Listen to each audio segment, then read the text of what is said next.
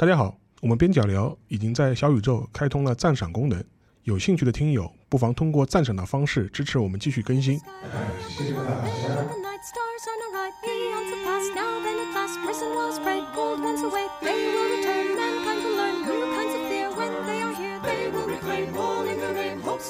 各位听众，大家好，欢迎来到本周的边角聊。呃，这一周呢，也是正值啊，就是炎炎夏日啊。我今年的夏天尤其长。所以说，在这么热的时候呢，我觉得要聊点清凉的话题啊。然后我就找到了雪莱，来跟我聊一个比较清凉的话题啊。我们哪个话题比较清凉呢？那自然是说聊鬼故事啊，恐怖故事比较清凉。然后我们想到那个话题，就是想聊一聊那个艾守义老师啊，这洛夫克拉夫特和他的那个克苏鲁那个神话体系。因为这个东西呢，我觉得这些年在简中圈吧，还算是有一定热度的。而且，呃，之前那个雪莱老师也跟我说，就日本漫画家田边刚的呃相关的一些关于艾守义老师的他的一些作品啊，改编作品啊，也在陆陆续续的引进当中啊。所以说，雪莱，你是已经看过田边刚的那个漫画了吗？对，基本上应该说到这个月为止，他的所有的这个重要的关于爱手艺的漫画都已经引进大陆了。倒数第二本出版的就是我这次要重点聊的这个《印斯茅斯之影》，迄今为止所有引进的我都已经看过了。然后你觉得评价如何？因为田边刚的话，我很早之前我大概翻过，我没有很认真的看过。当时有一个印象，就觉得他的画风非常清奇啊，就是当然，我觉得可能那个清奇的画风也比较适合表现那个洛夫克拉夫特。就他那个画风的话，就是给你感觉他那个画面就填的非常满，然后他所有地方全都给你就是涂满的这种感觉。我不知道是强迫症还是怎么回事，还是要渲染这种恐怖的气氛啊。所以说，我不知道雪兰你看的时候什么感觉？就是之前我在读之前嘛，就是已经听说过，据说啊有人这么介绍他，说他是这个日本恐怖漫画两大巅峰之一，一个就是他，一个就是伊藤润二。哦，评评价这么高啊？但是我觉得他的风格跟伊藤润二是完全不一样。伊藤润二的话，他是那种就是其实他是伊藤润二的也很有表现力，但他的那种表现力是就体现在这种人物的怪异，包括把人这种非人化的这种表现上面。但是田边刚的话，他是另外一种画风，就他的画风的话是就像你说的，把画面填得很满，然后它是整个一个氛围，就是包括整个一个景物啊什么，全部都铺满了整个画面。所以它是那种用非常具有张力的一个画面，把你给带入到这个故事当中。就我觉得呢，其实综合评价下来，我觉得还是不错的。尤其是现在，其实大陆的话已经引进了几种就是爱手艺的漫画，包括有欧美画家画的。但是我看了那几套欧美画家画的那个一系列啊，我觉得太过四平八稳，没有把那种恐怖的氛围给表现出来。呃，有一些甚至于把克苏鲁的画就真的画成一个像像这种章鱼玩偶一样。那完全没有恐怖的感觉，那就没意思了。其实总体来说，爱手艺的画，他总体来说他的作品是很难表现出来的。他因为他那我们众所周知，他作品当中最有名的一个叫不可名状的恐惧，他经常描绘一些东西，都是说说这种东西的话无法用理性来理解，这种什么这种建筑这种东西的话不符合任何什么人类所知的规律。那你说这个怎么表现？呃，我觉得田边刚已经算是尽量的用画笔的话，就是让你觉得这个画面很不舒服，让你觉得这个画面的话是违背了你以往的这种认知，能够把你带入到这种氛围里面。我觉得能做到这一点已经相当不容易了。呃，因为总体来说，就跟雪莱提的，因为洛夫克拉夫特就是他的小说啊，呃，虽然很有名，然后历史也很悠久，但是我们事后来看的话，你会发现啊，他似乎没有什么特别成功的影视化改编作品，无论是那个是西方也好，还是比如说像日本啊也好，感觉好像是对他的一些著作的改编，好像似乎都不是太成功。我看过一些，更多都是像这种粉丝向的这种 B 级片，可能连 B 级片都不如的这种粉丝向的这种制片的这种感觉啊，感觉是感觉像个同人电影。这个呢，一方面可能是由于他的小说本身，他的那个、圈层啊，就是有他自己的一个限制吧。另外一方面的话，似乎可能也跟我们前面提到的，就是他的小说很难被视觉化改编也有关系。拍他的小说，拍他的故事的话，呃，似乎很难把就是很好的表现出来。所以说，我们事后看的话，这一百多年啊，就基本上没有什么特别好的这种影视化作品，对吧？呃，这个我想呃稍微讲一讲，就是洛夫克拉夫特他的那个所谓克苏鲁体系啊，因为他所谓我们最了解的就是克苏鲁的话，恰恰就是他这个洛夫克拉夫特最不愿意表现的那种，就是我们记住他都是因为那个克苏鲁的那个形象，所谓那个章鱼头啊，那个妖怪啊，就是他的这个形象的话，好像是被广泛的运用在各种游戏啊、这种文化符号啊当中，包括一些梗，就是说，我看到这个场面，什么 SAN 值狂掉，就是我的理性值就已经全部掉光了，求求求你，什么路过的人啊，请关注一下，请这个听一听我们的主主的呼唤，怎么样怎么样？就是这一些梗，包括一些符号形象的话，是最早出圈的。但是，正如刚才所说，它的文字的话，其实是因为宣扬了一种不可知的一种恐怖，所以是很难表现。然后呢，就是我查了一下，他之前的一些影视化改编有是有的，但是不多。像呃前几年的话，有人用黑白默片的方式拍了他的那个就是克苏鲁的呼唤，但是表现方方式非常先锋，也没没多少人这个来看。我看过，看过，所以当时我的评价就感觉就是连 B 级片都不如嘛，感觉就像一个同人电影就。对对对，还有呢，我记得是零几年的时候，那个还是谁啊，演了那个就是叫电影叫《星之彩》，演《勇闯夺命岛》的那个那个主演叫谁？就是他来演的。啊，对，尼古拉斯凯奇的演的那个演的《星之彩》，但是评价更差，就是他完全就是就没有把那个就是他的这种恐怖氛围把它表现出来，就是看上去好像一群神经病一样在那边演。大家这两年大家一直万众期待的就是一个导演很有名叫陀螺嘛，就他那个《潘神的迷宫》和《水形物语》的那个导演，一直说啊、我很喜欢那个就是克苏鲁，我一定要拍一部电影。据说今年会上映，但是我这个可我觉得这个可能性是比较低。啊，他他拍的是哪一部啊？呃，是《疯狂山脉》。啊，是啊，呃开分高山脉，一上来就挑战挑战难度这么高的，对，就是就是真的是挑战难度相当高，但是我个人觉得连今年上映的可能性我也不知道有多少，反正我们等吧，等有没有这个可能性吧。展开讨论啊，就是之前我觉得可以稍微提一句，就是我们现在会讲啊，洛夫克拉福特他的所谓的克苏鲁的这个神话体系啊，但实际上面克苏鲁其实他只是他创造的这样一个神话世界里面当中的一个一个神，然后而且他是位阶还不算是特别高的一个神，是一个就是大概大概大概是个中中层干部吧，就是在在 洛夫克拉夫特宇宙里面，他他肯定不算是最高阶的，对吧？对对对，呃，里面里面反正是很复杂，有各种妖怪，包括什么旧日支配者啊，还有什么就是呃什么就是潜伏在海底迷宫里面的这种这种各种妖怪啊什么，反正都有。但是其实洛夫克拉夫特他也不是特别在意，就是他的这种神的这种阶级体系，他主要是还是营造这种感觉。我们下面也可以具体来剖析一下这种感觉背后是什么东西。对，然后的话就是克苏鲁，但之之所以他的这个神话会被以克苏鲁来命名嘛，很大程度上也是因由于克拉夫特他自己生前他描绘过一个克苏鲁的形象，在他一张稿纸上面，就是他画的就是一个长着就是章鱼胡须，背后有翅膀，然后长一个巨大的怪物。对对，像蝙蝠一样的翅膀，对他有一个草图，所以说等于是他有一个形象存世，所以说以至于啊、克苏鲁变得特别有名。然后的话，至于用克苏鲁来代来代称他的这样一个神话的体系，或者是他小说中的神话体系。但实际上面的话，就是在他自己生前的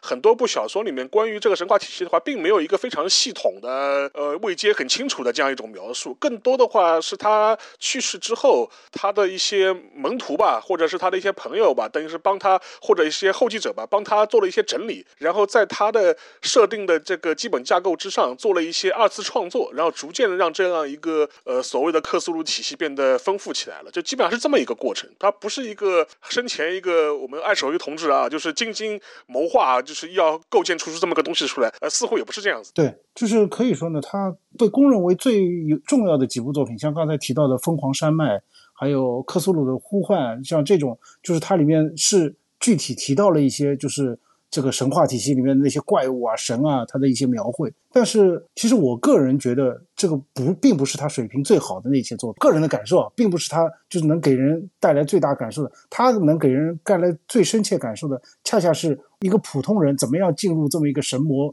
体系，怎么样遇从平凡的这个事件当中发现一些恐怖的因素，以至于慢慢的恐怖就整个占满了他的身心。这种感觉，这种描绘体验，我觉得恰恰是他作品当中最成功的一面。包括就像刚才你说的，他事后的话，也有很多人就是在这个克苏鲁体系里面不断的去完善他的作品，事后才让他的这个神话的话，可以说变得越来越体系化，越来越完整。然后的话，关于他的小说啊，其实我们在一些其他的一些播客节目也有很多的讨论。然后的话，简中圈最最近这几年吧，也有很多的这种介绍。但是呢，我觉得我们今天不妨啊，肯定是把视野啊或者视角拉回爱手语老师啊他本人，他究竟是什么样的一种人，什么样一种性格，什么样一种爱好，以至于让他能够创作出这么一个啊变态的这样一个神话宇宙世界的。我们如果我们看一下，就是说艾手玉老师他的一个生平的话，其实也蛮有意思的。就是他等于是出生在十九世纪末，八九零年的时候是出生的，等于是一个一个十九世纪的九零后。然后他出生的那个地方呢，呃，非常有意思一个地方，就是普罗维登斯这个地方呢，现在有有一个地标性的一个机构很有名，就是就是布朗大学，所以说也是美国的这种啊名校。但是呢，这个地方呢是虽然是属于新英格兰地区啊，但是洛夫克拉福特他自己的一个出生家庭基本上算是一个还算不错的一个上中产。然后一个商人家庭，大概是这样一种家庭环境，差不多吧？呃，差不多，也不算特别上层。其实他家到后来的话，也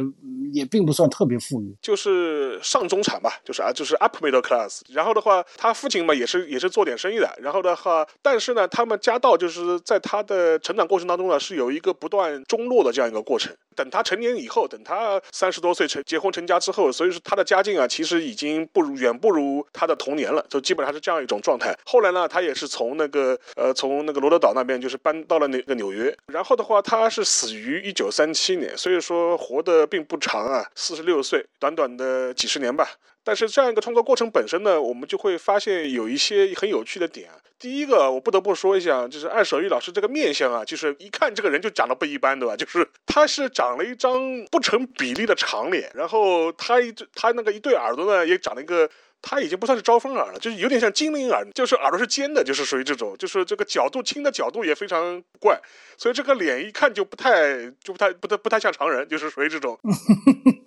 另外一点的话，就是说，呃，他的父母吧，似乎都有精神疾病。然后以至于就是说是现在很多研究爱手艺老师的人也会觉得呢，他可能有遗传啊一些心理上或精神上的一些疾病啊，比如说像抑郁症啊或者躁郁症啊，在他身上呃会有留下痕迹，以至于在他的作品当中啊也会带有这种痕迹在。但有一点就是说，我们觉得可以稍微展开来聊一聊，就是说，勒夫克拉夫特他作为一个出生于美国北方新英格兰，呃，中产白人家庭的这样一个作家吧。呃，但他在他的一些呃作品，在他的一些言论当中呢，似乎透露出一种很强的一种白人中心主义或者一种种族主义的这种观念。就是说，我们现在可以看到一些他的一些私下的一些言论，跟朋友的一些讲话，包括他呃家人以及他的妻子对他的一些回忆啊，似乎都能透露出这一。所以说，虽然勒夫克拉夫特他的小说在现在在流行文化上面有他的这种影响力啊，但是如果摆在现在的这样一个舆论环境的话，那肯定是要被 cancel 掉的，对吧？就是非常政治不正确。这个呢，我们雪莱老雪莱老师可以展开讲一讲的。就是这也是一个很有意思的话题，其实也可以跟我们前几期提到的这个美国内战格里斯堡那期联系起来。就是北方的话，我们一直认为可能是比较就是小镇自治啊，对吧？崇尚自由啊。然后这个反对这种黑奴啊什么，但是其实北方也有保守的一面，就特别是像他那个洛夫克拉夫特他所在的那个罗德岛，其实从就是差不多在美国内战期间吧，当时的话等于是洛夫克拉夫特出生前四五十年，当时的话这个北方有个很有名的政党叫 No Nothing，就是像那个《权力的游戏》里面那个雪雪雪诺一样 No Nothing，但是这个 No Nothing 它是所谓一个叫什么都不知道党。但是这个什么都不知道党呢，他是强烈的排斥那个就是黑人。他的这个政党的话，不但是黑人了，这个政党后来的话，他的加州的分支的话，其实主要的目标就是排斥当地华人移民。然后这么一个排外的政党的话，他是长期占据的罗德岛的政权，一直到差不多洛夫克拉夫特出生的那几年。当地的这种保守的这个排外的氛围其实是很强烈的，包括你像那个就是洛夫克拉夫特的整个家族啊，家族的话，他们差不多都是共享的这种观念，就是认为是外来移民都是很坏的，然后这个种族这个就是大家种族什么杂居啊，怎么样啊，这种都是很不可取的，怎么样怎么样？包括你像洛夫克拉夫特他一些这个最种族偏见的一些这种信件啊，什么都是跟他的这种。婶婶啊，什么亲戚啊之间之间共享的，甚至于他的父亲，刚刚提到了他的父亲的话是有这个，就是这个可能有点精神疾病。他父亲一直幻想，认为有黑人的话是要一直要调戏他的老婆，然后这个观念的话是就是那个他的传记作者就是认为这个观念的话可能是传给了这个洛夫克拉夫特的，所以他就是从小生活在这么一种这个社群，这么一个。大的环境里面，也导致了他这么一种非常排外的这么一种想法。刚才那个沙老师也提到，他的这个整个人生经历其实很简单，就是前半段的话就是生活在纽约，然后他非常厌恶纽约的这种脏乱啊，这个人群杂处啊，然后后半段他就回到了他的这个普罗维登斯这个小镇上面，就完成了他的大部分的创作。他的在小镇上面的话，他就是变得更加的保守。更加的那个就是呃排外，是这么样一个思想过程。有一点可以值得一提啊，就虽然他是有这样一个呃种族观念的这样一个背景啊，包括他的家族的一些种族观念，这一点的话，实际上面在当时的北方，呃也并不罕见，算是普有相当代表性的这样一种思潮。就普遍上面就是会认为，就是虽然打赢了南北战争啊，黑人解放了，他不不再为奴了。但是你们黑人呢，就是无论是在心理上、智力上还是生理上面，都是要低白人一等的。所以说，这种隔离隔离制度啊，还是应该要完整的保持下去。所以这是一个当时一个蛮有普遍性的这样一种思潮。然后这种思潮呢，就是说势必也受到了，就是也也是也深刻影响了，就说是那个爱手艺啊，他的一些思想的一些观念。呃，实际上面有一点还可以提一提，就是我们这我们在聊格里斯堡那个那一期当中也提到过，就是也同样是在一九二零年前后吧，当时那个一个国家的诞生，然后这样一部大毒草电影啊，就是在美国上映了，也是席卷了美国。但是呢，也是同样这个时间段的话，其实像洛夫克拉夫特这样的一批人，实际上面也是这个电影的忠实的拥趸啊，也是他的受众啊。所以说，这是一个呃一个普遍的一个社会现象，可能大家先要建立这样一个意意识吧。所以说，很多人在看洛氏的一些恐怖小说的时候，都始终会觉得他的那种对这种未知的恐惧感啊，或一种非常歇斯底里式的这种情绪啊，似乎也是来自于他这种对移民啊、对这种有色人种啊、非安格鲁萨克逊的这种文化的一种恐惧感。就似乎他把这个就是投射成了他的一种小说的你的这种呃未知恐惧的这种来源。呃，你觉得是不是这样？呃，我总体同意你的观点，然后我想补充一些很有意思的一些细节，就是一个是就刚才说的，呃，我们是包括上一次格里斯堡说的，就一个国家诞生这部电影，爱手艺的话是看过这个电影的原著叫《The Clansman》嘛，然后他也看过这个电影，可以说是对这个电影是非常的认同，然后脑脑残粉，脑残粉。对脑脑残粉，然后那个他甚至于的话，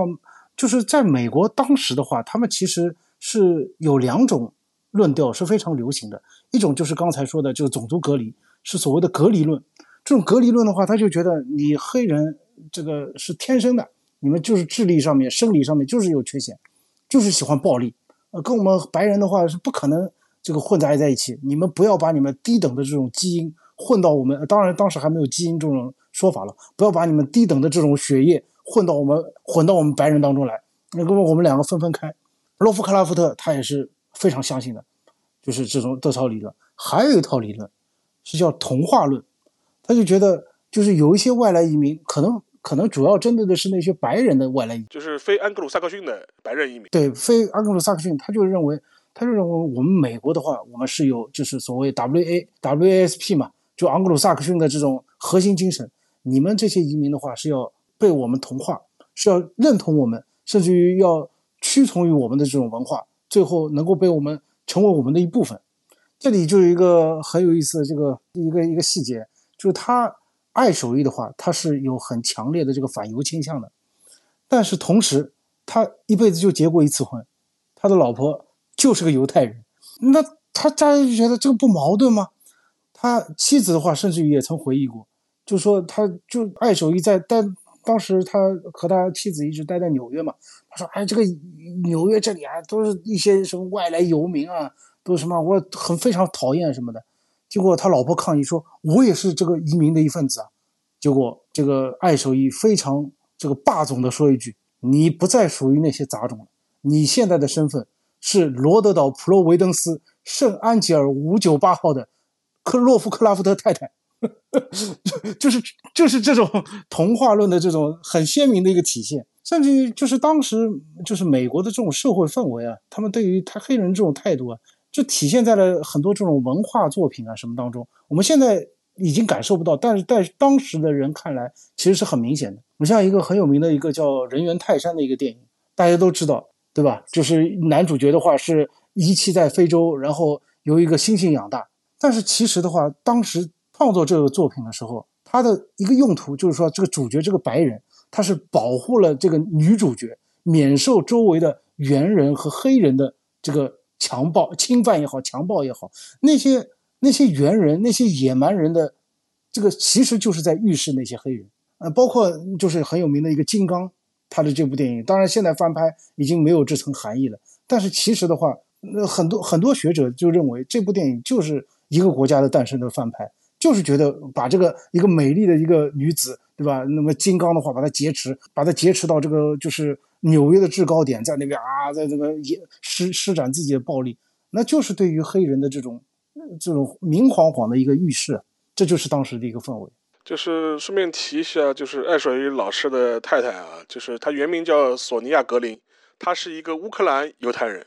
她跟那个爱手艺，实际上他那个婚姻大概维持了大概十三年的时间。后面的话就说是后面双方也是分道扬扬镳了吧，估计也受不了这样一个神神经病的霸总性格的，就是说，然后。呃，而且这个反正反正反正老太太的蛮有意思的，她是直到一九七二年才去世，所以说等于是要比洛夫克拉夫多活了四十年的时间啊。就是说，所以说，但是呢，很多的就是说一些相关于就是洛氏的一些回忆啊，或者是关于洛氏的一些形象啊，其实他这位太太其实也贡献良多啊，就是回忆了很多他就是洛氏之间的一些关系啊。所以说这个可以顺顺带一提，大家有兴趣的话也可以去留意一下这位夫人，蛮有意思的。所以说你前面讲的有一点我觉得很很有趣，就是他的这种。身上身上充满这种矛盾性啊，因为洛夫克拉夫特就说是他一方面的话，你可以想象嘛，就大家一般普遍认为他是个无神论者，也可以想象嘛，他一天到晚写这种东西啊，你说他信上帝，我感觉也不太像，对吧？然后，呃，但另外一方面的话，他又是一个非常热衷于神秘学啊、阴谋论啊这样一种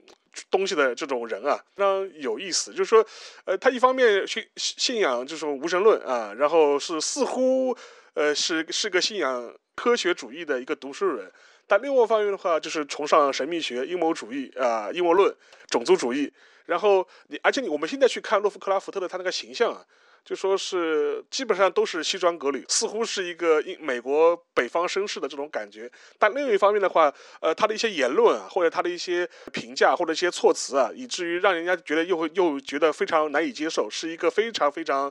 呃，怎么说呢？就是一个不不讨人喜欢的这样一个角色吧。所以说，从从这个角度来看的话，我觉得他可能某种程度来说，可能就是一个非常复杂和矛盾的这样一种结合体。然后他的一些很负面的一些想法也好，情绪也好，似乎似乎也在他的小说当中啊，有了一个宣泄的这样一个途径。但是有一点可以跟大家说一下，就是说，虽然我们现在觉得他在无论在纽约期间，还是在他老家的的罗德岛期间。就是他的有创作了这一些一系列所谓弱势恐怖的主义的这种小说，但实际上面在他生前的话，这些小说并没有给他带来多大的金钱或者是名声上的收益。然后基本上他的小说的出名出圈，对吧？引起大家的关注，大家人人爱读，对吧？那基本上都是他身后的事情了。所以他生前的话，你可以把它理解成是一个非常不得志，也没有获得呃文学也好，类型我我是销商业也好，获得一个主流认可的这样一个三流作家，或者是一个不流如的作家。对对，他的作品的话，其实呃生前的话，就是真正上杂志的都没几个，然后呃还还还反反复的都是有被人家退稿的这种经历。所以也是非常的不得志，然后特别是结合刚才我说到他家道中落嘛，所以事后他其实这么早死跟这个也有关系。他对他一直因为就是后是后来条件也不是很好，所以他就是一直保留这个习惯，就是喜欢吃一点这种就是其实已经有点过期啊或者质量不是很好的一些食品。然后到最后他的这种胃，他最后是肠胃系统嘛，就是出问题嘛。最后其实跟这个也是很有关系的。然后的话，就是他自己一生的这样一个形状啊，就是大家基本上应该有了一个基本的一个概念。那还可以再探讨一下我们二手玉老师的他的一些啊思想深处啊，就是我们要这思想深处闹革命的，就是我们要挖一挖他的一些呃思想的一些来源。我有一点我觉得可以提一提，就是前也是也是呼应我们前面的一些话题，就是在十九世纪末到二十世纪上半叶吧，或者二战前吧这段时间的话。呃，虽然一方面啊，科学主义就是说是进步主义大行其道，但另外一方面的话，还有一些我们如今看来非常政治不正确的一些学说啊，也是迎来了一个发展的高峰啊。最典型的例子就是人种学的，当时的话就是说是无论是在美国还是在欧洲啊，有相当一批这种白人啊，都是相当于痴迷于所谓的人种学，要确认所谓的雅利安这种人种啊。当时纳粹的很多思想也可以在这里找到一些呃源流吧。然后另外一方面的话，其实我们我们也都知道，就是从十九世纪以后达尔文之后，他有所谓进化论这个东西开始出来了嘛。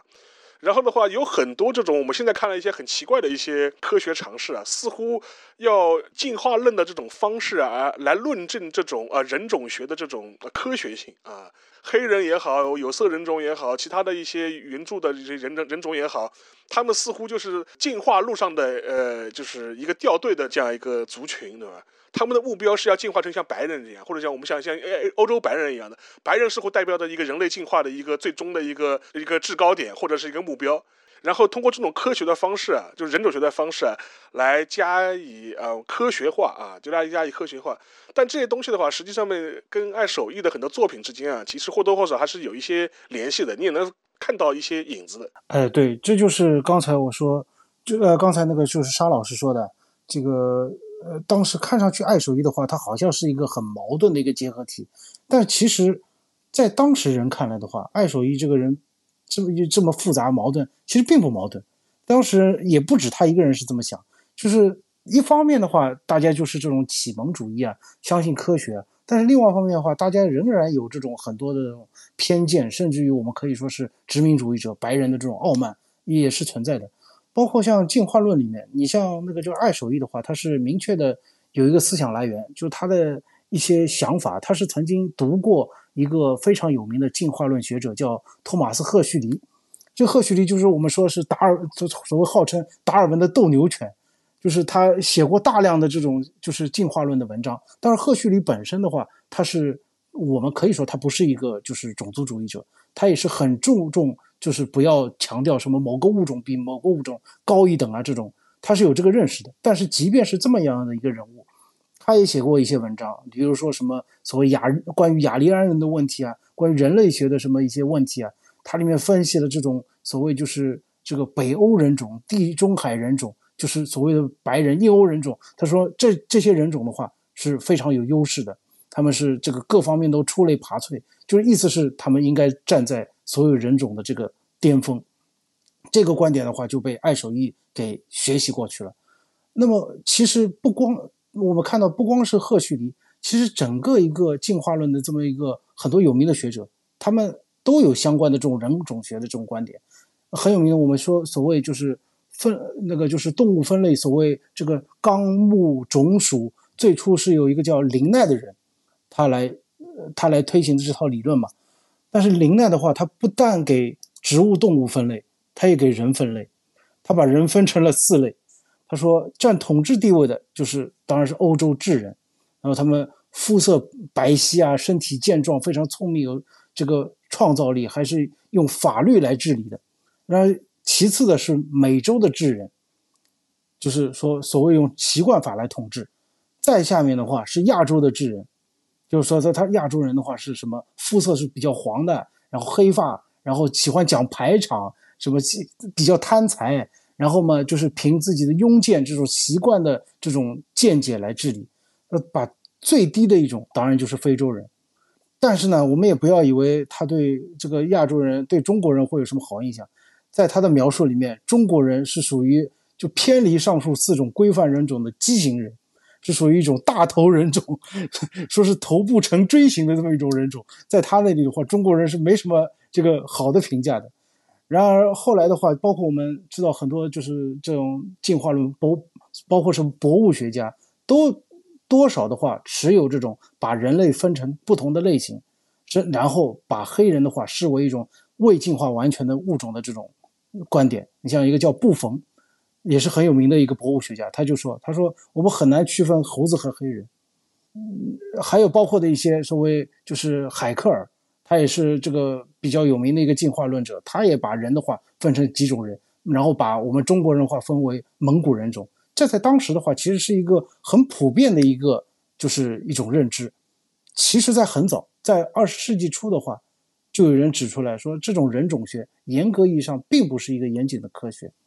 因为大家发现，所谓你生物上的这个种，你到底怎么分一个种，这是很难分的。就是呃这个种的话，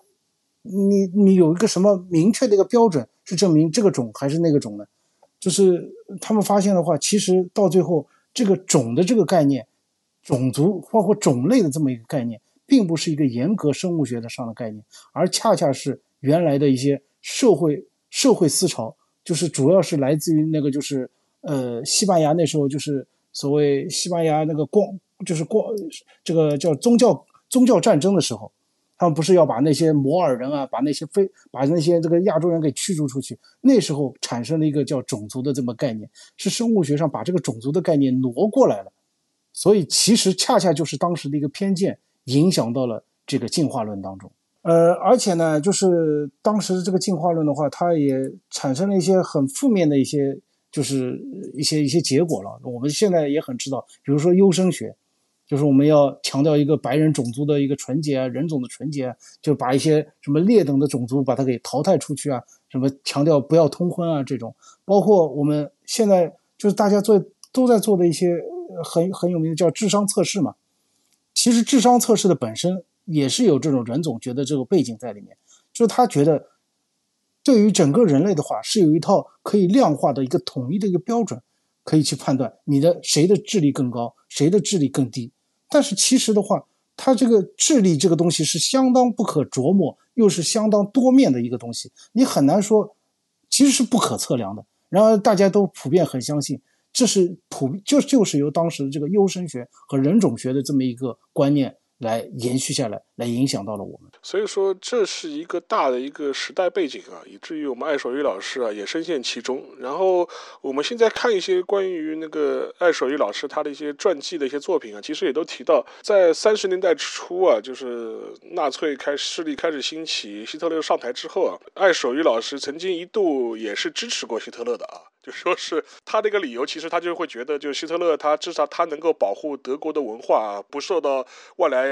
势力的这种干扰或这种摧残，然后有一种非常天真的看法。当然了，就是说是呃，在那个。没过多少时间吧，就说是，尤其是在他生命的晚期的话，就说是那个洛夫克拉夫特，他也是改变了他自己看法，就是转而对希特勒就抱有一个比较负面的一个看法。当然，大家也是因为他听说了很多，就说是关于德国犹太人的一些相关的一些被迫害啊，或者是被摧残的这样一些高那些新闻和事例之后啊。呃，所以说这一点的话也很奇怪，就是他他明明他明明自己也是一个反犹分子，但似乎就觉得他觉得我反犹是比较文明的，对吧？你你你反犹的太太过分了，就说是就有一种这种感觉在。但但无论如何吧，就是说我觉得就说是洛夫克拉夫特本人的话，他的一种身上我们现在角度去看他的一些政治不正确也好啊，或者是一些非常错误的一些政治的一些想法或者一些观念，我觉得都是都是一个时代的产物。但是有一点，我们我我想呃，就是重述一下，其实这也是跟我们之前谈论南北战争的话题是一样的。当然，我们一方面要理解，就是在南北战争这样一个时代，像罗伯特·里也好像戴维斯也好像那个杰克逊也好，他们这批南方人做出了这样一种政治上的一种选择，有它的时代局限性，似乎也应该给予他们一些理解之同情，这是一方面。但另外一方面，其实我们也要认识到，无论是在南北战争的这样一个时间点，还是在洛夫克拉夫拉福特存在的那个他所活跃的那个时代，同样也有很多病人并没有做出他的这样的选择，而是选择了一套我们现在看来可能是更正确、更符合我们现在的一些理念的一些抉择。就换句话说，并不是人人都要做，就这做一个种族主义者，或者是做一个啊，做一个做呃，就是做一个反犹分子，对吧？尽管我们理解你所处所处的时代有这样个大的背景，但并不是每个人都做出了这样种错误的选择，对吧？这也是点，我可能也要也是要提一提的。然后有一点的话，我觉得就是说，我们现在就是作为一个当代的一个读者也好，或者是一个呃一个文艺的爱好者也好，我们如何来？看待洛夫克拉夫特他留给我们的这些作品啊，或者他构建的这样一种呃宇宙啊，第一点的话，我觉得可能我们要做一些相关的一些区分啊，就说是作品和人之间，作品的它的一些呃价值和作者之间的他的一个意识形态也好，或他自己的一些政治倾向也好，呃，似乎也没有必要做一个混同的，并不是意味着我们现从我们现在的角度来看，洛夫克拉夫特政治上非常不正确，以至于他的作品就应该一把火烧掉的。我觉得这可能还是要做一个相关的一个区分啊。我觉得这一点的话，就是说是如果我们有一个更好的、清晰的态度，做一个区分，似乎也能让我们能够放松心情，更好的来享受他的一些作品。呃，就是这这刚才我你提到的这两有两个方面啊，一个方面就是说还原到这个时代，就是我这就是我的一个很深切的感受，就是洛夫克拉夫特所生存的这个时代，就是所谓十九世纪末嘛，然后一直到二十世纪上半叶，这个时代的话，其实是很不太平的一个年代。就是当时的话，其实一个大背景就是先是这种各国的移民潮的话，其实是非常的这个就是兴盛。然后各种就是移民的话，他其实移民过来，包括像爱像美国的这种爱尔兰人啊，包括像这种犹太人啊，包括像黑人，包括像我们中国到美国去的这种移民，在当地人眼里的话，你移民的话，某种程度上，尤其是在中层和中下层的眼里，你就抢了我的饭碗，你还带来了很多不安定的因素，尤其是对于像这个洛夫克拉夫特生活在这么一个很封闭的普罗维登斯这么一个小镇上面。你就是破坏了我们传统的生活，他们这种心态的话是很普遍的。当然，我们觉得这个心态是值得批判，但是同时，另外一方面，我们也可以理解到，这出现这种心态是很正常。包括后来的话，这个经济不好，也是这么一重环境。所以，我们可以说，就是判断的话，爱手艺多少在他内心里面，也在他作品里面表现出来这种心态，就是他是最怕的是，就是一种失序，一种失衡。这种恐惧的话，是占满了他的内心，也肯定占满了当时很多人的这种内心状态。就是说，他很怕自己所坚守的这种秩序的话，是一旦就是没不存在了。爱手艺的话有一句很有名的话嘛，他就说：“我们所谓我们所谓人类的这种科学的探索也好，其实只是在一片无知的汪洋大海中的几个小岛而已。”这就是他对于当时这个世界的这么一种认识，其实也是当时某种这种普遍存在的一种心态。然后刚才提到了，就是对怎么解读爱手艺的这个作品。其实这里我就要推荐一下他的一本这个个人传记，就是爱手艺的这他的传记其实是蛮难写的。就像我们刚才说的，他的生平的话是非常非常简单，但是他的思想又是非常非常复杂。他生前留下了非常非常多的信件，几千封。然后仔细分析他的信件的有一个人叫乔西，他写了一本书，就是叫《I Am Providence》。五 G 天命之人，他写了这么一本厚厚厚的传记。通过分析他的信件，他就指出，他说，一方面的话，我们不能否认爱手艺这个人他是有种族歧视的这个倾向在里面，我们必须要正面，而且要批判他。但是另外一方面，我们必须强调的是，真正吸引我们的不是爱手艺的这个面面相，而是他超越了这个就是种族歧视，他有一种所谓就是宇宙恐怖。他面对人类，在面对一个浩瀚未知的这么一个境况之下，他的一种心境，他的一种感受，这个是真正吸引我们我们的一些东西。就是包括你说现在的话，为什么爱手艺重新又热起来了？其实一方面也是因为我们的可能某种程度上，我们又在面临一个就是更多的未知，更多的这种社会走。这个全世界好像在走下坡路，又在出现保守保守排外主义。但另外一方面的话，我们这种对于未知的这种怀疑、这种恐惧的话，其实，在爱手艺这里，我们得到了更多的这种共鸣在里面。刚才的话，这个我们呃沙老师也提到，就是爱手艺他的作品啊，里面体现出了这种对于这种外来外来这种物种啊，包括于他对于这种外来种族的这种，就是我们我刚才正好也讲到嘛。就是这个爱手艺的这个，呃，田边刚的漫画里面，我觉得水平最高的一本，就是叫《印斯茅斯之影》这本书的话，我觉得恰恰是很能够概括，无论是他的个人，还是他的一些作品的一个精髓在里面。他一个大致的一个故事是什么什么样呢？就是说的是这个主人公，他是非常喜欢旅行的，而且他的旅行的状态的话，其实跟爱手艺本人是一样，就是爱手艺他的形象。我们不要认为刚才说了这么多，就是这种种族主义的，好像骂人啊什么。他其实整个一个形象是一个相当绅士的一个形象，永远西装笔挺，跟人家写信、跟人家说话，永远是彬彬有礼。而且他的旅行方式就是喜欢一个手提箱一张地图，然后到那边的话，事先要查大量的资料，到了那边的话，要选一个很优雅的酒店要住下来。在这个印斯茅斯之营也是，他就很喜欢旅行嘛，然后他就听说有印斯茅斯小镇这么一个地方，就觉得这个关于这个小镇有一个恐怖的传说，他一定要去一下那边。然后去了之后，他才发现那边的不妙。他坐上的那个大巴上面没有人，只有他一个人。开车的司机就是当地的小镇的镇民，已经有一点跟人类不一样的一些症状在那边。然后他到了当地之后，才发现当地人的话，就是已经与一个恐怖的一个种族已经混血了。然后他住在这个这个这个旅馆里面，这个旅馆叫吉尔曼旅馆。所谓吉尔曼就是 Joe Man，Joe 就是鱼，就是那个鳃鱼鳃的这个意思。鱼鳃就是什么？他 Joe Man 当地人的话都已经跟一个像鱼一样的种族通婚。然后他们都长出了鱼的鳃，甚至于长得越来越像鱼。然后最后的高潮就是那些长得像鱼一样的人来进犯他的这个住在旅馆的这个房间。他好不容易逃出去，然后从这些恐怖的物种当中好不容易挣脱出去的话，走出了这个小镇。就这么一个故事，这个就体现出他一个个人的一个形象，还有他对于这种所谓与低等种族通婚的这么一种恐惧。最后的最最后，主人公发现。原来他的祖上也是跟这些恐怖的这个低等的种族通婚的，他发现自己也要变成一条鱼了，他就被这种恐惧所射破了他的心灵啊！这个其实我觉得某种程度上也是爱手艺自己最大的恐惧所在，他就觉得他的世界，他自身都会被这些就是低等的种族，都会被这些未知的恐怖所污染，所以他为什么这么支持这个希特勒？他支持希特勒的话很有意思，他说过一句话，他就说：“他说我我其实很反感这个希特勒的。他说我觉得他的观点都是很不成熟，他这个这个人的话也是对吧？就是一个像小流氓一样的这种一个人，然后还是一个很疯狂的。但是我知道他是个小丑，但是上帝，我喜欢这个家伙，为什么？因为我不在乎他要他的这个就是那些行为是什么，我只在乎的话，他是要消灭那些低等的那些可怕的东西。”这这消灭这个恐惧，永远对于爱手艺和对于当时一部分人来说是最重要的一件事情。呃，但是还是要说一句啊，我们我们爱手艺老师就是这一点上也体现出了叶公好龙的性格，知道吧？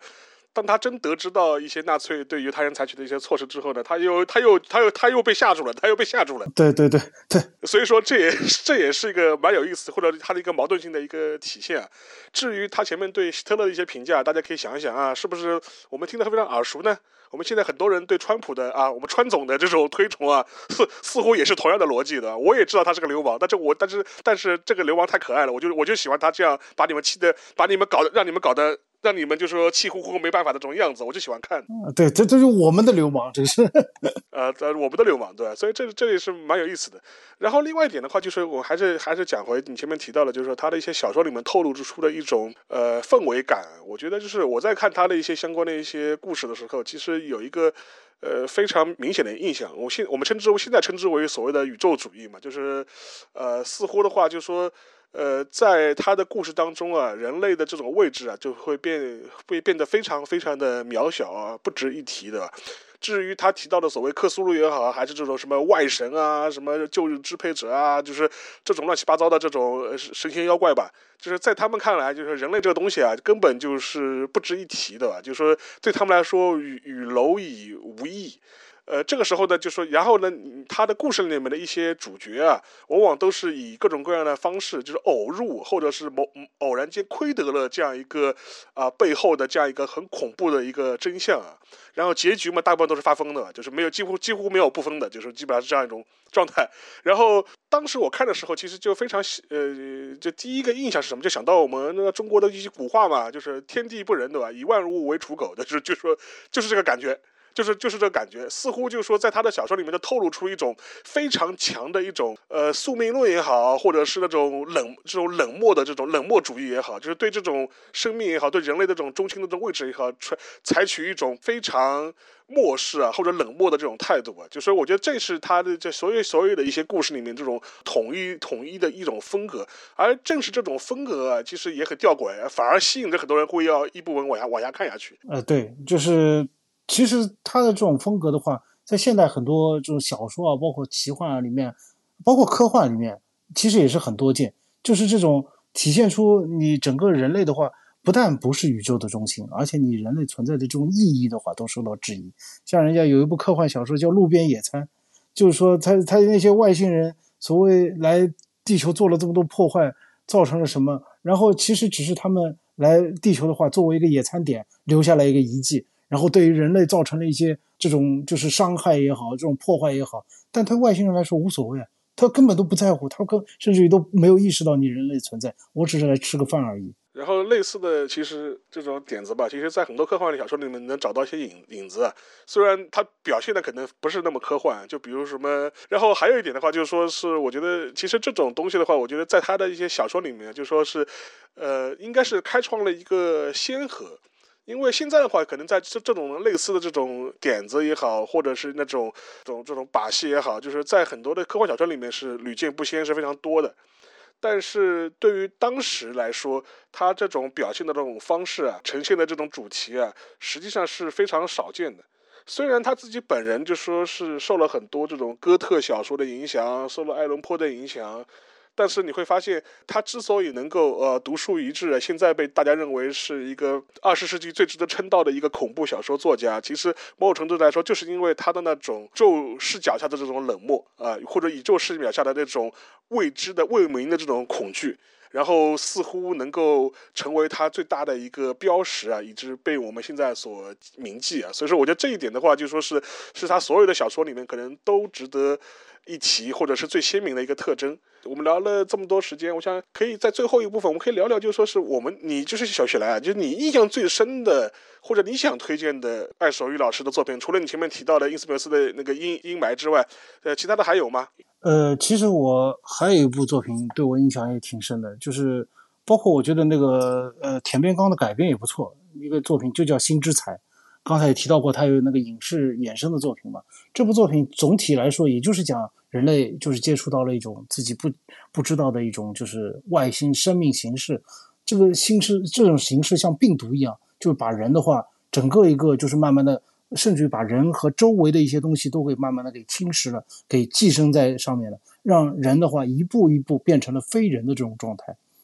就是他把这个过程的话，我觉得描绘的还是挺令人印象深刻的。就是我觉得这其实这部作品的话，它也体现出来一个爱手艺非常吊诡的一个地方，就是他作品的最迷人的地方，就是是在于就是他彻底的把人这个就是本身的话，他的这种。就是意存在的意义，包括它的地位，其实是放到了一个很哎，放到了消解掉了，放到了很低的一个地方。然而本然而与此同时，他的那些歧视的，他的所谓的这种种族主义的这种人种学的这种观点，其实本身的立足点是把他的这个群体，无论这个群体是叫白人，还是叫盎格鲁撒克逊人，还是叫人类，他是放在一个很高的地方。他正因为你放的这么高，所以我怕跌下来。但其实这个答问题的答案就在他的这个恐怖小说里面，就是你其实你位置没有那么高嘛，对吧？包括我们刚才我我想到就是说那个就是进化论的话，就是当时的这个就是社会达尔文主义这种优生学人种学，但其实的话，现在为什么说我们的这个进化论已经就是批判了这种人种学优生学，也就是因为我们已经把这个。这个位置把人类也好，把这个演化也好，现在不讲进化，现在更准确的说演化，就是对演化论，把这种地位的话，从这个高高的这个神坛上面把它给拉下来了。就是我们现在，我们现在人，甚至于在二十世纪初的话，大家的一个新认识就是，其实并没有所谓进化，也并没有一个单一的这么一个方向。为什么？就是整个一个人类。包括地，甚至于到地球一个发展的历史，其实很多程度上是偶然性主导的，就是你并今天的话，并不知道明天是什么样的。你有可能你说你说我很这个我们白人对吧，是非常聪明、非常强壮、非常这个就是智慧，呃，非非常这个就是有有有法治，可能在今天的话这是一种优势，但是可能换了一种环境，随时可能会更换一种环境，有可能的话在那种环境之下。你所谓人类，所谓白人这种优势的话就不存在了。特别你像这个进化论当中，我不好意思，我可能扯得稍微远一点啊。你像像那种就是我们认为很强大的一些东西，包括像这个就是什么所谓的曾经的猛犸象也好啊，曾经的这个就是曾经的这个就是叫剑齿虎也好，他们当时都是非常强壮，但是他们从进化学的从这个演化学的这个角度来看，他们就是已经发展的太过特化了，他们太过于适应或者或者太过于依赖某种环境了。当这个环境一旦变得恶劣了，就说你猛犸象一旦就是环境变得不对了，你或者是你这个剑齿虎找不到吃的东西了，那你可能就最先的踏上了灭绝的这个道路。这就是我们现代人所体会到的宇宙，所体会到自然，就是没有什么是真正的这个绝对的东西，没有什么是真正最好的东西，偶然性是主导了这个我们现在所面对的这个世界。所以，我们与其强调所谓最好最高，不如我们强调的是多样性。我们要多一种可能，有多一种可能的话，我们才有可能在未来的不确定的环境之中生存下来。所以说，我觉得，我觉得呢，这这也是说明了一点啊，就是说，比如说我们看恐怖小说或者看恐怖电影，就是这一种画像就是什么，越怕越要看，的？越看越怕，越怕越看。然后其实回到我们爱守一老师，其实他本人不也是这样子的吗？他怕什么？他越怕越要写，越写越要怕，就基本上也是这样一种循环吧。然后的话，我我嗯，最后也可以提一提，因为其实整个克苏鲁其他的一些影响力啊，直到现在的话，其实还是非常深厚的吧。然后的话，就是而且这些年吧，呃，克苏鲁的一些在在流行文化中这种体现，给我感觉反而是越来越多了了。所以说，当然我不知道将来能不能拍出一部，就是说是把二手艺的相关作品啊成功影视化，我觉得不知道有没有这一天。然后的话，我想提一提，就说我们可能印象中受到呃爱手艺老师或多或少影响的一些代表有代表性的作品吧。我觉得我可以先提一个，就是大卫林奇的那个《双峰》啊。哦，大家就是那个他那个电他那电视剧对吧？然后当然也很奇怪嘛，他第一季、第二季、第三季嘛，隔了这么这么长时间对吧？然后前几年嘛，又又是新的一季又出又出来了。但是这个片子其实到现在为止啊，其实你去你去油管上去搜好了，有各种各样的解读分析文章对吧？但是说实话，这个故事这个剧集本身它是没有一个很明确的一个主线的故事的。虽然似乎是讲了一个当地的一个呃什么犹太啊不是犹太不就是犹太了，当地的一个印第安跟这个白人之间纠葛的历史啊，似乎是一个历史的背景，但本质上来说，它是一个云山雾罩的这样一个故事啊。更多的话，它就是给你塑造了这种未知、恐怖或者是悬疑的这样一种背景。以至于让你吸引人，它是它吸引人，它吸引你的，它并不是一个主体的一个主线主线的故事来龙去脉告诉你啊一清二楚，只是那种气氛本身会引着你一直在往下看。所以说，我觉得这是一个我现在想到的，就是说是我印象很深的一个，就是有有那个有弱势啊这种恐怖概念或者这种影子的这样一种作品吧。然后小兰，你就你能想到什么吗？呃，其实各种电影啊什么里面，就是有弱势这个色彩还不少，就像刚才说到的，像陀螺的很多电影，其实都蛮都蛮有这种克的这种风格。然后我我想到的，其实真正很具有那种就是洛氏的这种风格的作品，倒未必是出现就是他那种所谓这个克苏鲁或者是这什么章鱼头的那种形象，它是重点是突出了那种就是我刚才说的这个不可名状的这种恐惧、未知的恐惧，这种这种风格的话，其实倒是也是可以举出几个。我个人觉得啊，其实，在那个就是盖曼，就是我们说的那个写那个就是好好好兆好兆头，对美国众神，他的很多作品里面都很有这种克式的风格。我前一阵子看那个就是盖曼他的那个睡魔系列嘛，他有一个系列就是漫画，这个睡魔还是所谓就好像是漫威那个就是系统里面的，但是我觉得跟漫威的其他其他神基本上是我觉得是相差很大，风格相差很大。我恰恰觉得他的最成功的一点，其其实就是继承了爱手艺这种克式的恐怖。所谓就是在他的这个睡魔里面的话，虽然是以现代为背景，但是就是主导这个故事的是人类一些未知的一些力量。所谓睡神也好，其他的神灵也好，他们与一种就是所谓这种很恐怖的人类所不能知的一些东西来重新主导的这个世界。就是一种这种只有神秘能够解释的这种东西，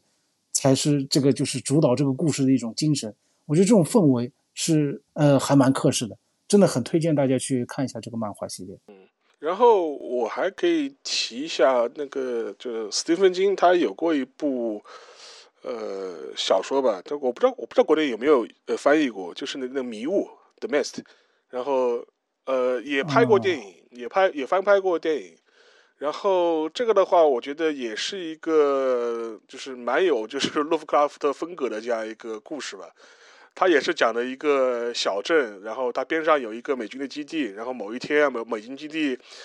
做了某一次实验，然后引发了一场笼罩这个小镇的大雾啊，然后这个大，然后这大大雾里面就出现了很多不可名状、莫名其妙的这些怪物。但是他最后面的话，其实也是拍出了一个人心的这样一个故事嘛。然后小说本身其实写的非常的爱手艺的，也非常的就是有意思。但是那个我还是很推荐他那个同名的电影改编电影。那个改编的电影本身，我觉得又把他原来的这个氛围啊，又多增加了几分洛夫克拉夫特的感觉。因为他那个改编的那个结局实在是过于的怎么说呢？呃，过于的落实了，过于的落实了，就说说是就说说以至于斯蒂芬斯蒂芬金本人就是看了个电影之后都吓一大跳，你知道吧？但但是他后面还是给予他很高的评价，他说你这改的好，你这改的好。嗯，对，呃，提起这个迷雾，就是呃也呃，我又想起来另外有个科有个科幻片吧，就叫《怪形》The Thing，它也是非常弱势的那种风格。对对对，它里面就是出现了一种可以感染人和动物的一种就是一种外星生命，然后直到最后的话，人。每你你每一个人你都不知道这个到底是一个真实的人还是在性附身的这么一个人，以至于大家互相之间都猜忌，到最后大家都怀疑这个对方到底是不是个是人类，甚至于就怀疑人类本身，就是这种风格也是蛮落实的。其实我们也都知道，就是说是呃，就是国内外都有很庞大的关于洛氏。或者克苏鲁这样的爱好者群体啊，他们自己都还做，他们自己都会做一些同人创作相关的一些网站，对吧？然后的话就是说，所以或者是他们就称之为是新怪谈，对吧？或者或者都市都市怪谈这种这种集体创作也挺多的，国内也有相关的群体。我也知道有一些爱好者，甚至还会创作一些呃中国式中国背景的这种克苏鲁故事。所以说大家有兴趣的话，其实也是可以去搜一搜的。我觉得其中也不乏佳片的。呃，总总的来说吧，我觉得就是说，我们今天也是把那个艾守玉老师他的一个一生形状啊，做了一个简单的一个介绍，然后也是结合他所处的那个时代背景，然后最后的话就是说也是提了一些，就是说是可能受到洛氏影响的一些作品，我们自己个人的一些私家的一些推荐，然后是供各位参考吧。再回到那个前面提到的，就是那个我们这个最开的影子，就田边刚他的那个改编小说。他现在是把那个他的主要作品全部改，全部都改编了一本，全部都改编了，对吧？嗯，这要看你怎么定义他主要作品了。但是我觉得，基本上我觉得精精彩的作品的话，基本上都是有漫画的。他漫画总共好像也有十来本了吧？其实覆盖覆覆盖覆覆盖范围其实还蛮广的。就是我个人觉得，如果读完了他的漫画，再读这个相关的一些作品的话，你对。这个爱手艺对落实的话，基本上已经有一个比较全面的了解了。好的呀，所以说我觉得这也是一个挺好的路径啊。大家如果还没有接触过洛夫克拉夫的小说的恐怖的魅力呃，确实也可以去找找田明刚的那个他改编的漫画，然后在一个。炎炎的漫长的夏季吧，读一读的话，也让你的背脊发凉。好的，那那今天的话，我们就拉拉杂杂聊了这么多，先先就先到此为止。然后的话，这个话题的话，可能也是一个开篇吧。我们之后的话，说不定也可也会围绕一些相关的一些类型小说的一些知名的这些作家展开一些相关的讨论。那今天的节目就到这里，谢谢大家，拜拜。